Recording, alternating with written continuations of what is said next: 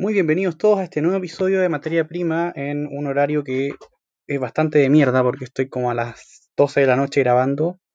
pero no importa porque a esta hora estoy desocupado y es pertinente.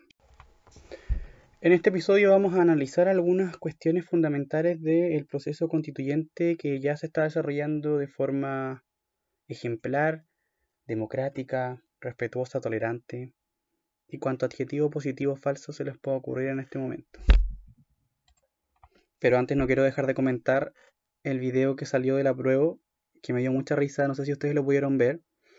que está en YouTube y en muchas redes sociales y que nos invita a, prueba, prueba y vuelvo a probar. Todos juntos el sistema vamos a cambiar. Lo encontré notable. Creo que notable. No tengo palabras. Luego de esa referencia poco feliz, quiero entrar de lleno al tema del plebiscito porque mm, en esta discusión respecto de qué sería lo mejor que podemos hacer como país para afrontar este momento constituyente, han surgido una serie de argumentos de uno y otro lado para tratar de justificar sus posturas de cara al 25 de octubre y deberíamos analizarlos eh, brevemente los más eh, representativos y los que han tenido mayor repercusión pública en las argumentaciones o en lo que se intenta esbozar como argumentación para, para que cada sector eh, se, sea visto como la, la panacea constitucional. Bueno, en primer lugar recuerdo que el sector del rechazo señalaba que no podemos partir de una hoja en blanco porque en el fondo Chile no empieza con este proceso, sino que existe una larga tradición constitucional que es pertinente preservar y de alguna en alguna medida eh, a partir de ahí generar los cambios que se requieren, tomando como base todo lo que hemos evolucionado en términos del contenido constitucional. Ya, este argumento me parece que hay que hacer algunas observaciones. Yo creo que, que lo de la hoja en blanco como concepto puede estar bien y estar mal. Depende mucho de cómo uno lo interprete o a qué se haga referencia, porque si se hace referencia a que no hay una vinculatoriedad respecto del contenido de la constitución previa, es decir, no se parte con un texto que haya que ir modificando con un orden estructurado de contenidos, etcétera. Claro, es una hoja en blanco, eso está ahí se entiende, ahí estaría bien aplicado. Ahora, si el concepto hace referencia, el término más bien, no conjunto de palabras, hace referencia a que no hay ningún contenido nada. Y que en concreto, producto de la deliberación que se dé en las sesiones de la, de la convención, en la discusión pertinente y en, la, en el debate y en todos los conceptos que se le ocurran atingente a eso, no se va a considerar la tradición constitucional previa, sino que, no sé, saldría cualquier cosa, yo creo que ahí está mal usado porque es evidente, o al menos es fácilmente presumible, que la discusión constitucional va a considerar los contenidos previos de la Constitución eh, y dado el sistema electoral que se estableció para la elección del órgano, es muy probable que las fuerzas políticas actuales estén representadas, de tal forma que no va a haber gran variedad de, no van a haber grandes variaciones de contenido, sino vamos a ver una disputa entre cosas que ya todos conocemos, el cual cuánto, cuánto más va a tener eh, el estado de intervención, por ejemplo, en, la economía, así súper en simple, y ese tipo de consideraciones, pero no, no va a haber algo extraño ni estrafalario, sino que con, con gran predibilidad o con gran predictibilidad podemos decir que efectivamente se va a recoger esa tradición. O sea, lo que quiero decir, lo que quiero decir en síntesis es que si el concepto se usa de la hoja en blanco se usa en abstracto, como el deber, el deber o la obligatoriedad de considerar un contenido previo, claro, hoja en blanco, porque no te obligan en abstracto a nada, todo va a ser producto de la deliberación que se dé ahí. Ahora, si el concepto se aplica en concreto, diciendo que de la deliberación de ahí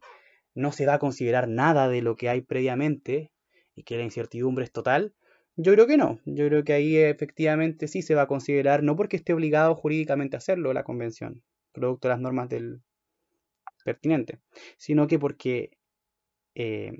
las interacciones o el debate o todo lo que se dé dentro de ese órgano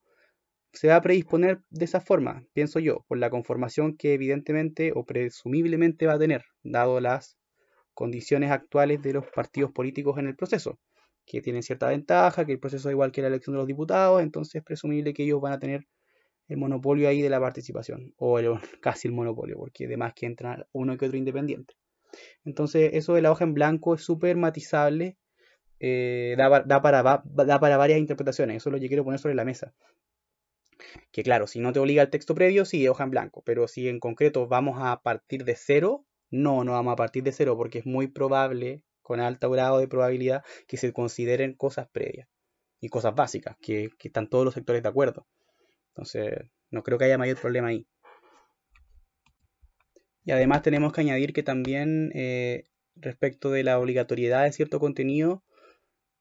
hay disposiciones eh,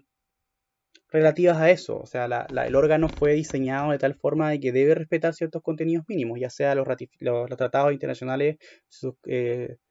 suscritos por Chile, o sea, y ratificados por Chile, deben respetarse en el órgano constitucional. También em, el, régimen de gobierno, que Chile es una república democrática, etcétera. Hay ciertos contenidos, también las sentencias judiciales, eh, las resoluciones, por así decirlo, las resoluciones de la, de la justicia, también deben respetarse y no pueden ser pasadas a llevar por este órgano. Entonces hay contenidos mínimos que eh, van a estar sí o sí en esta hoja que, más que en blanco tiene tres líneas, por así decirlo, si quieren ser rigurosos. Porque a través de los tratados internacionales, sobre todo aquellos de derechos humanos ratificados por Chile y que se encuentran vigentes, eh, por esa vía entran un montón de derechos esenciales que están ya reconocidos en la constitución actual derecho a la propiedad, derecho a la vida, un montón de libertades, pensamiento oculto, ambulatoria, etc. Entonces no, lo de la hoja en blanco es matizable. Pero es un buen, es un buen argumento en el entendido de que eh, en un escenario improbable muchas cosas cambiarían. Lo que yo no creo, yo no creo que vaya a cambiar, yo creo que no, no es el principal argumento que debiera usarse por quienes creen que la mejor forma de hacerlo mediante una reforma y no mediante una convención que parta, por así decirlo, desde cero. Siguiendo en la, en la senda del rechazo, también ellos, ellos señalaron otro argumento que dice relación con que no queremos que funcionen dos congresos paralelos por un montón de consideraciones. Y acá simplemente hay que también eh, matizarlo y hacer algunas observaciones. En estricto rigor, la Convención Constitucional no es un Congreso porque es un órgano que tiene una labor específica y un objeto acotado, que es la elaboración de un texto constitucional nuevo, producto de lo que pase ahí en la Convención. Por tanto, ellos no, son congresistas en el entendido de que no legislan, sino que solamente ejercen el, el poder constituyente originario. Por tanto, lo único que van a hacer ellos ahí es la constitución. Después se disuelve y no nos vimos más. De esa forma que no es un congreso. Ahora, si con la frase simplemente se busca simplificar eh, las cosas para el, entendimiento popular, por así decirlo, o el ciudadano promedio, efectivamente van a haber dos órganos funcionando al mismo tiempo. Y eso significa que vamos a detener un mayor gasto, porque efectivamente estos constitucionales o convencionistas o convencionales, que ese es otro debate que superfluo que podríamos entrar, como cresta se le dice a estos weones, em, van a significar un, doble gasto, efectivamente. No trabajan gratis estos señores, sino que tienen que ser remunerados por el Estado. Y ya se estableció que la remuneración de, los, de estas personas que van a estar en la convención, si es que llega a aprobarse, van a ser 2,5 millones de pesos. Esto en contraste con el sueldo de los congresistas, que está por ahí por los 9 millones, una cosa así de tal forma que van a existir estas dos instancias funcionando de forma simultánea. Uno legislando las cuestiones corrientes de la política, las leyes, eh, incluso reformas constitucionales también se van a poder llevar a cabo durante el proceso. no, veo que haya algún impedimento. Otra cosa es que muchas de esas leyes y reformas van a quedar en nada porque la constitución nueva puede hacer que sean completamente incompatibles. Em, pero eso va a pasar si, se aprueba la, convención constitucional. Efectivamente van a haber dos órganos, va a haber mayor gasto, pero al mismo tiempo eh, la ventaja que puede existir es que como los congresistas no van a tener que dedicarse, por así decirlo, eh, a legislar y al mismo tiempo a asistir a esta convención, que es el caso de lo que pasaría si estuviéramos con la, en la convención mixta, el trabajo puede ser quizás un poco mejor o quizás más, más eficaz en el sentido de que la labor de los, de los que están solamente en la convención constitucional es exclusivo, sin otra, sin doble pega, por así decirlo. Pero es más caro. Pero bueno, la democracia cuesta dinero, dicen por ahí, y también podemos decir que eso es atendible. Antes de continuar, quiero hacer una precisión, corregirme cuando dije anteriormente que eh, se estaría ejerciendo el poder constituyente originario con esta convención constitucional en caso de aprobarse. Eh, no es tan preciso lo que dije, en verdad eh, quédense con qué es el poder constituyente o, ya o poder constituyente derivado, porque efectivamente em, no se está el mecanismo a través del cual van a hacer la nueva constitución es un procedimiento enteramente institucional. Con esto quiero decir que está reconocido todo el proceso en la constitución actual. Con una reforma constitucional se introdujo el mecanismo, los plazos, todo. Entonces, el proceso, viene, el proceso viene vinculado o permitido por la actual constitución. Y no es un. y no se rompe, por así decirlo, con la constitución anterior y se genera todo un mecanismo institucional nuevo, sino que está vinculado y se permite por medio de lo que ya tenemos. Eso como dato de la causa. Finalmente, dentro de este de esta misma secuencia de argumentos del rechazo, quiero señalar el tema de que la constitución no soluciona los problemas de los chilenos. Esa frase como argumento, ya, en esto podemos decir que efectivamente eh, la mayoría, o yo diría que la inmensa mayoría de las cosas que los sondeos y las encuestas de opinión y cualquier instrumento que mida la opinión pública respecto de las cosas que los chilenos consideran que deben cambiarse o mejorarse, efectivamente no tienen regulación constitucional, sino que tienen regulación legal. Por tanto, bastaría que el, Congreso se pusiera las pilas y generara todas las reformas necesarias eh, por medio de leyes que permitan eh, solucionar los problemas que se piensa que existen eh, en muchos ámbitos, que efectivamente existen en muchos ámbitos. Ese argumento es bastante atendible, porque, por ejemplo, el tema de las pensiones, que es un tema que ha estado mucho en la palestra, cómo mejoramos las pensiones claramente no se van a mejorar en la constitución. el, sistema, el previsional está regulado en la ley, a nivel legal, es un precepto legal. Creo que ni siquiera es eso, creo que, creo que es un decreto ley el que establece eh, las AFP y lo que señala la constitución en materia previsional es bastante escueto, de forma tal que eh, no es un tema constitucional, si es que se quiere usar como argumento ese para cambiar las cosas, más allá de que uno con los consensos necesarios podría poner lo que quiera la constitución, a mí al menos me parece no pertinente eh, que la constitución sea maximalista, esto es una opinión súper personal, creo que la constitución debiera ser más bien mínima y recoger los grandes consensos que existen en todo el espectro político y cuestiones fundamentales como cómo se organiza el poder y, los derechos básicos de los ciudadanos. Eh, y no mucho más. Lo, demás, más que todo, yo creo que debiera ser meramente procedimental, cómo la constitución regula los procedimientos para generar todas las otras fuentes y todos los otros eh, acuerdos sociales. Pero evidentemente la constitución no es la solución a los problemas de política pública que la gente ve que, existen. Y en eso hay que ser súper claro. Yo creo que la, eh, no es la solución. No, no sé cómo decirlo más, más claro sí puede solucionar un tema de confianza en las instituciones, en el entendido que no toda la sociedad participó en el origen, o sea, en la, elaboración de la constitución, sino que fue en un contexto dictatorial, eh, eso se entiende, de tal forma de que es un buen argumento de la legitimidad de origen de la constitución para eh, crear toda una nueva constitución. Pero también se replica que la legitimidad de ejercicio también juega un papel aquí y esta constitución ha sido, por así decirlo, legitimada por todos los sectores políticos durante todo este tiempo. De forma tal que incluso se eh, reformó eh, por medio de un gran consenso el 2005 y también tuvo una serie de reformas muy sustanciosas el año 89 con un plebiscito posterior que fue aprobado con una inmensa mayoría. Otro argumento que también en esta línea se ha señalado y que, que quizás puede ser atendible no, no lo he reflexionado tan profundamente,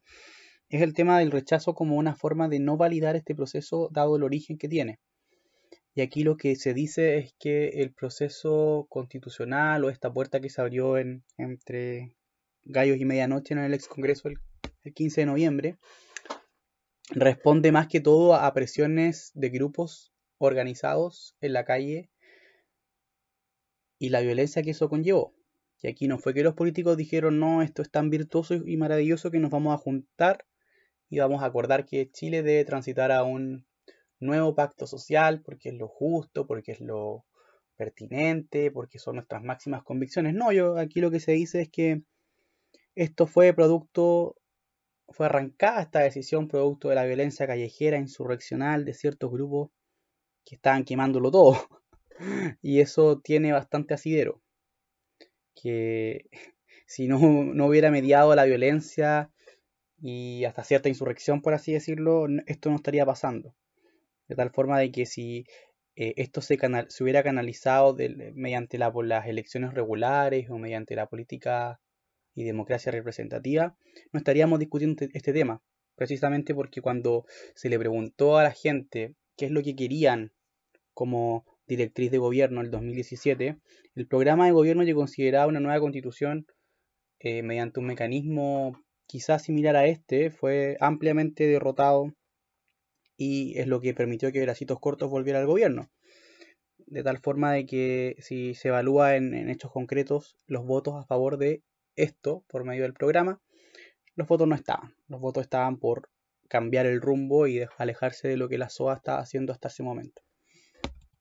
Entonces dicen que es un mal precedente que si no me gusta la opción que gana o las opciones que ganan por medio del candidato que triunfa, eh, yo puedo eludir todo el sistema democrático y representativo y hacer presión callejera, violenta, hasta conseguir lo que quiero. De tal forma de que no tendría sentido tener elecciones presidenciales y de ningún tipo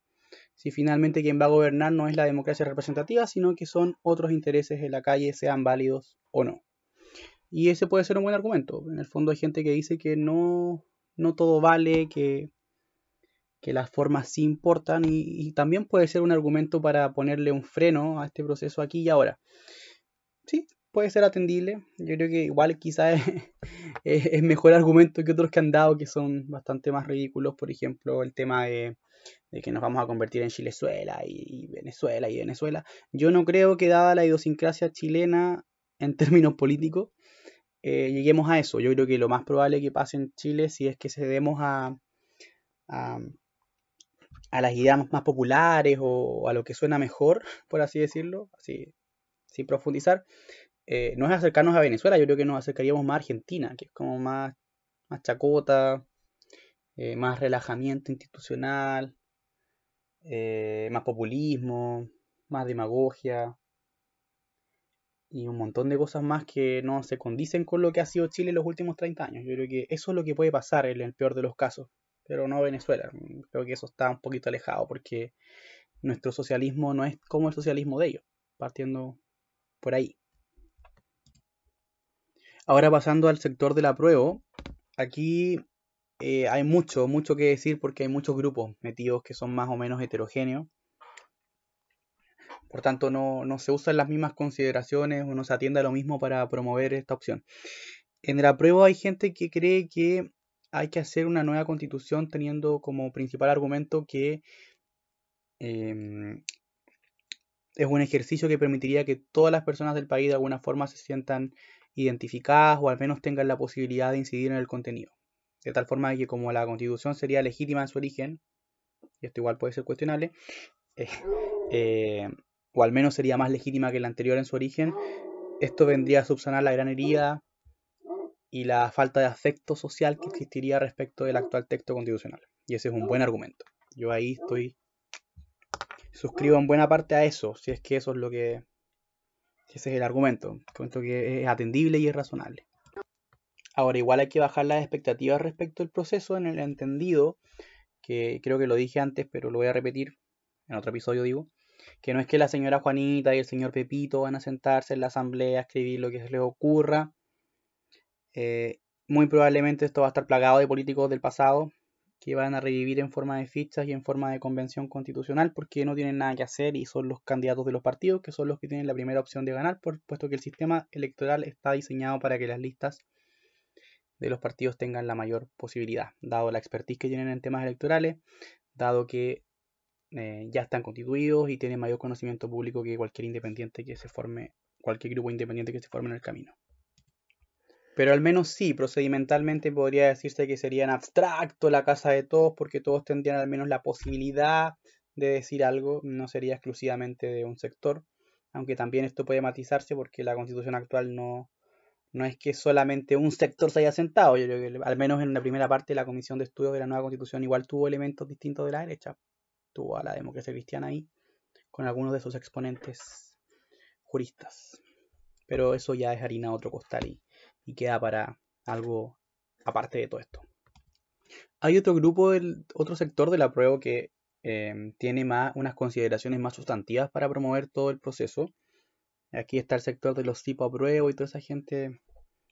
eh, un tanto pintoresca, que lo que señala en el fondo que este es un mecanismo para que tengamos una constitución que garantice los derechos sociales, que tenga un nuevo modelo de desarrollo, que involucre un montón de consideraciones que hoy en día no existen y que hasta son incompatibles con el texto actual y avancemos hacia ese camino nuevo que nos permitirá concretizar todas nuestras aspiraciones políticas y sociales. Ya, eso es una es súper bonito y todo lo que ustedes quieran, pero pero me parece que que no es convocante porque le habla solamente al nicho, por así decirlo, y, y no, a, no, no llama a la, al tema del gran acuerdo y qué sé yo, sino que e, es meramente reduccionista de tu propio sector nomás. Y al final, dado en, la etapa en la que se está dentro del proceso, eso más parece un discurso que se debería emplear en la segunda parte, una vez que la prueba llegue a ganar. Y para que gane efectivamente el discurso debiera ser simplemente eh, algo que convocara a mucha más gente. Y luego veamos el tema sustantivo más allá de que es muy bueno que el tema sustantivo esté sobre la mesa, yo creo que es muy necesario para saber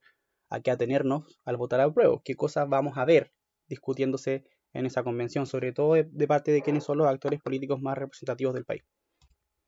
Por otro lado, ese argumento no contribuye a moderar las expectativas, ni a procesar, ni a canalizar de forma prudente y correcta